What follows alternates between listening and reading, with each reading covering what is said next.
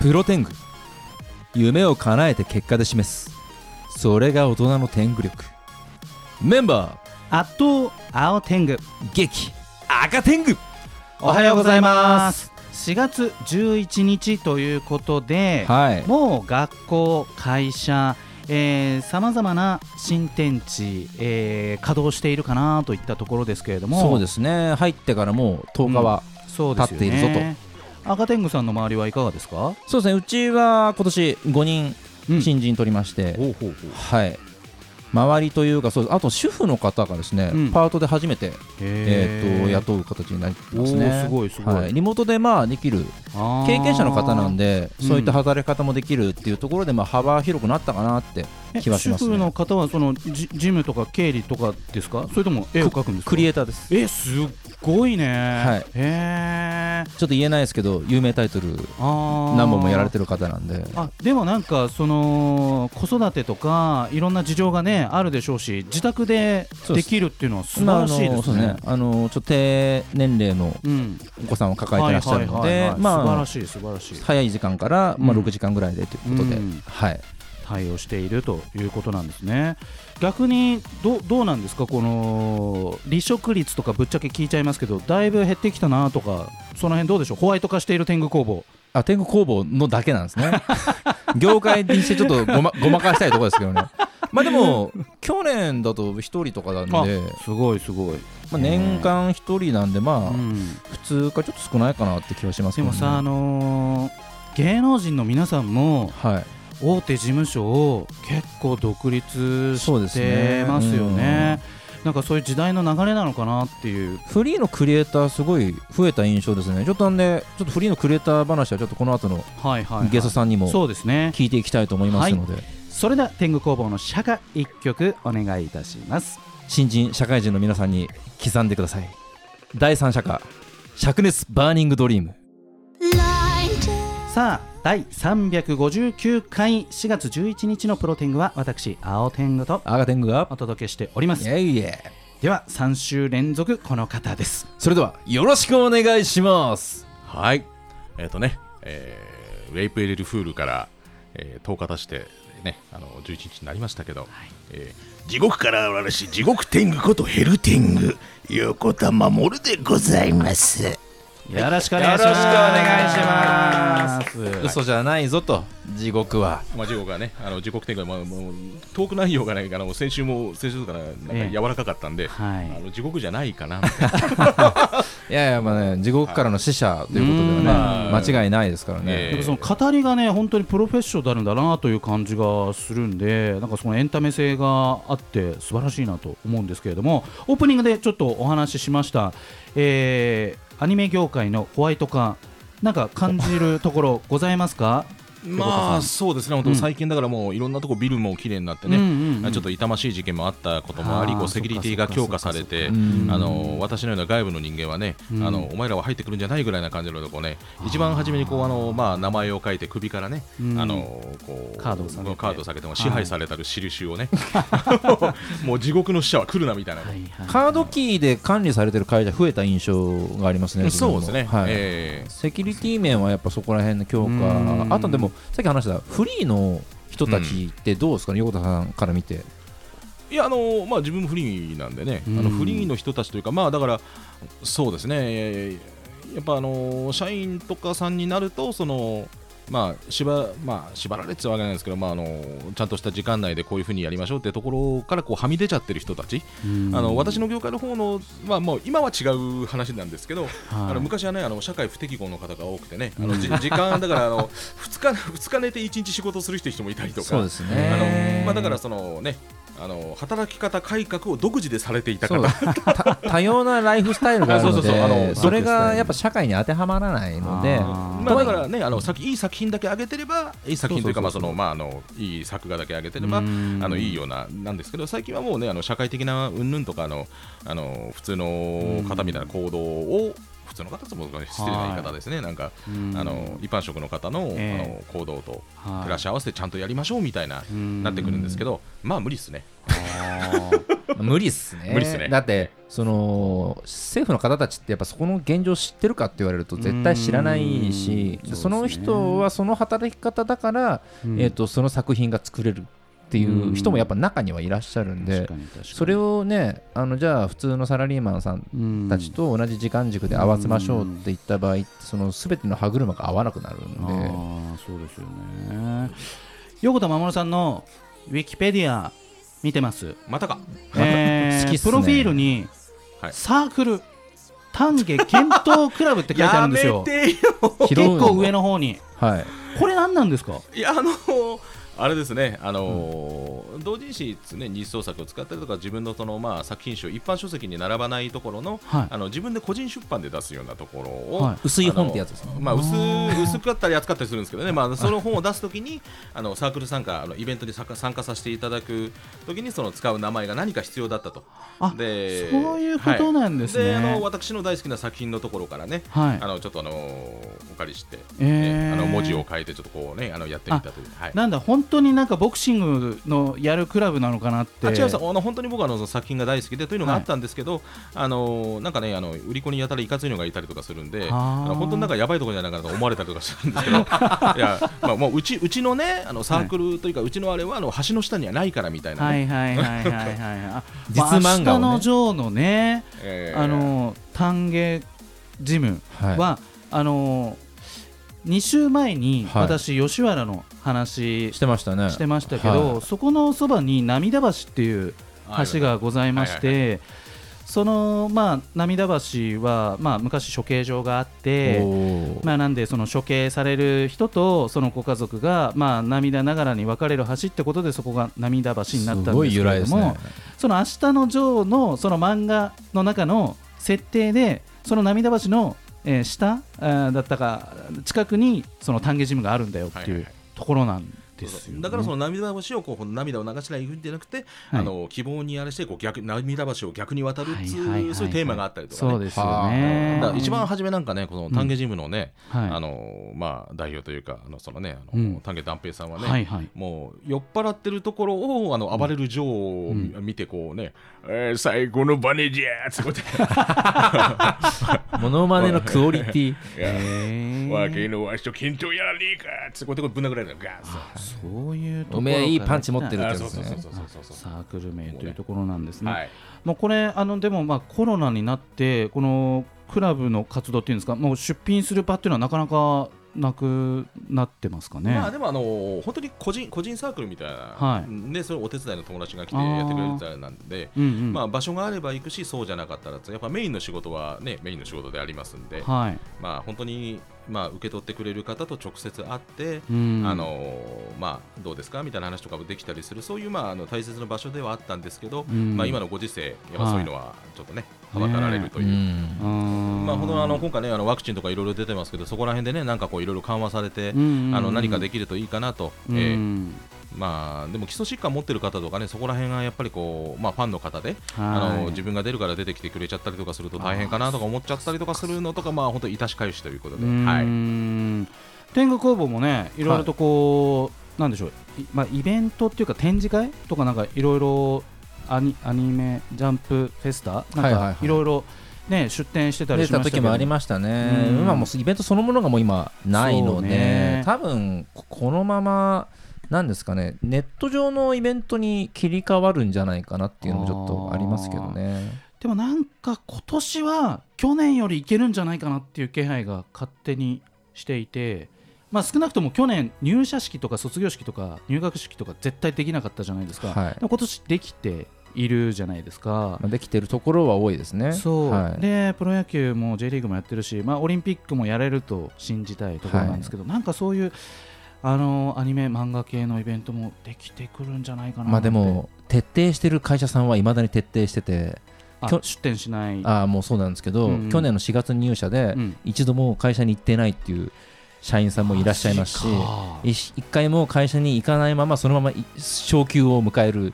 そのままあの先輩の顔を一人も知らないまえーま会社の上の役職になっていくっていう人もいらっしゃいますからやっぱそういったところのバランスを見ていくとうん。自分たちの周りじゃなくても総合的に見ていかなきゃいけないなっていうところはありますよね。そうなん。ですねいやそもそもその方がもうそこの会社の社員である必要があるのかぐらいのねいろんな会社の仕事を請け負うことができてしまう。まあ18時とか19時に終わっちゃえばん。あとは自由ってなりますからね。それでそうかそうか。自由かどうかは分かりませんけどうん。まあでもやってたところで別にバレないことではありますからね。まあ、うん。しかもどうですか？業界的に副業とか、まあ、可能かどうかは別としてあのいいかどうかっていう点では OK ですか？スキルを高めるための副業は一番いいと思いますよ。あーじゃあ天狗工房としては全然 OK ですね。隙間であってやれるんである、あのメインの仕事に支障をきたさないのであれば、全全然ウェルカムですね。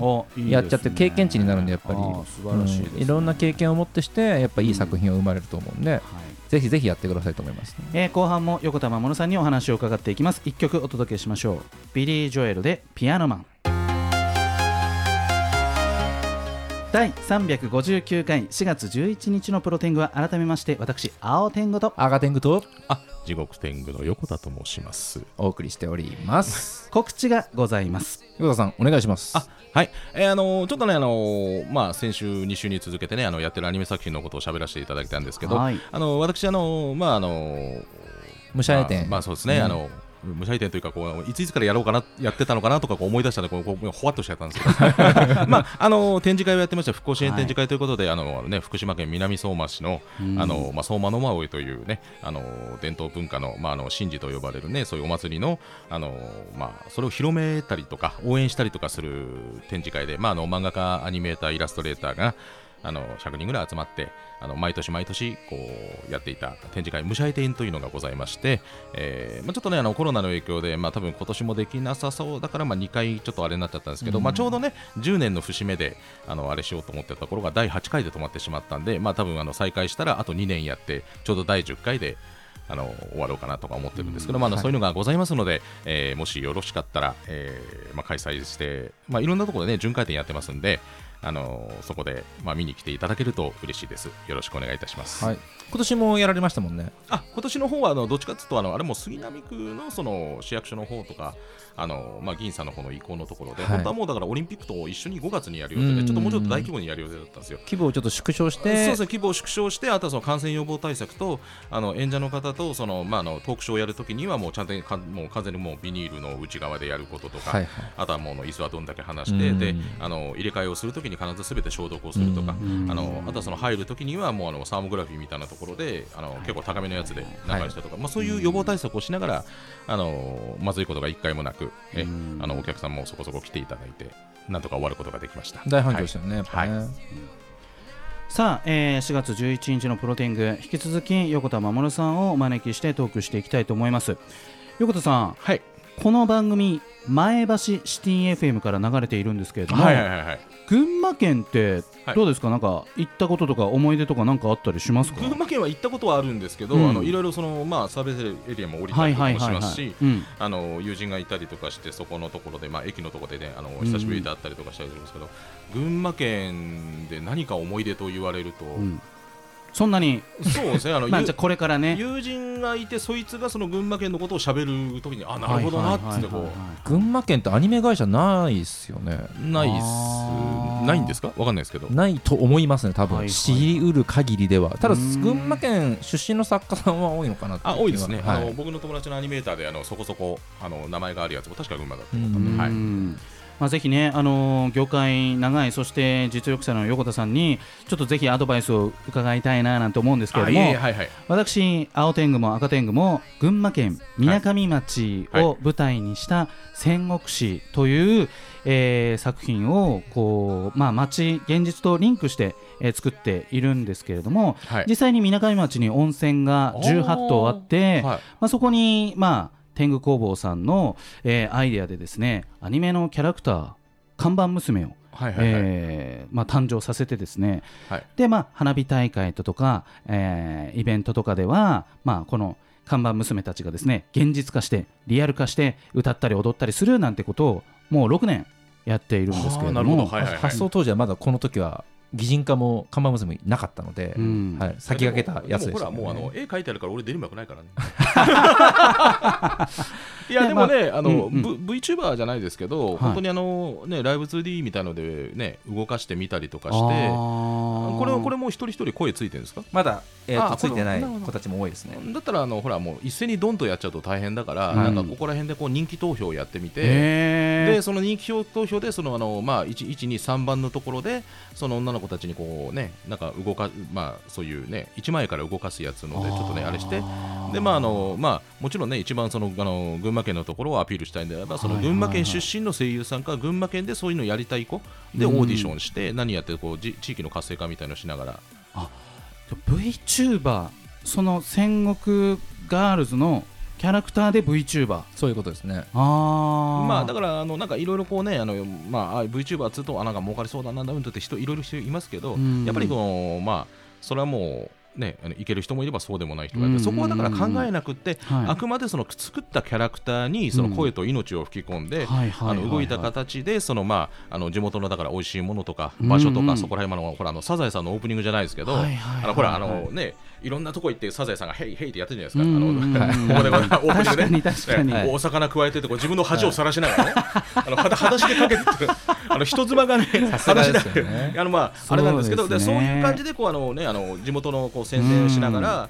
あ要するにこう写真を撮って動かしてるところに写真とかまあ映像を撮って動かしてるところうん。にそのまああのキャラクターのやつを載せてあとはこうアフレコで喋るだけなんでそこで地元の宣伝をしてうん何かというのとかをやってみたりとかすると普普通にだから写真でいいとこありますよというよりかはあの若い子には確かにあれするんじゃないですかね。そうええ。まあ、VTuber のね、仕込みの方はお金がかかるので、そちらの方はじゃあ、言葉リスタさんから と投資していただいて、あ仕込みっていうのはその動かしたりする？素材と、そうですね、はい、素材を提供はできるんですけど、あれをシステムに入れ込んで、ああのリップシンクで動動くようにっていうのをやらなければいけちない。なみにいかほどかかるもんなんですか？大体。いやそれはあの千差万別でこうあのこの前もちょっとねあの知り合いの子からいろいろ聞いたんですけど、はいはいはい。本当もうだからあの人によって値段が違うんでそれを言ってしまうとあこれぐらいでいけんじゃねってこう勘違いしてかじゃないそっかそっか。まあそれはもうねあの発注する云々とかいろいろになった時に見積もりり、立てて何やってで今お話しされたようにうん。あの側というかそのまあ、絵をばらして動くように作るのは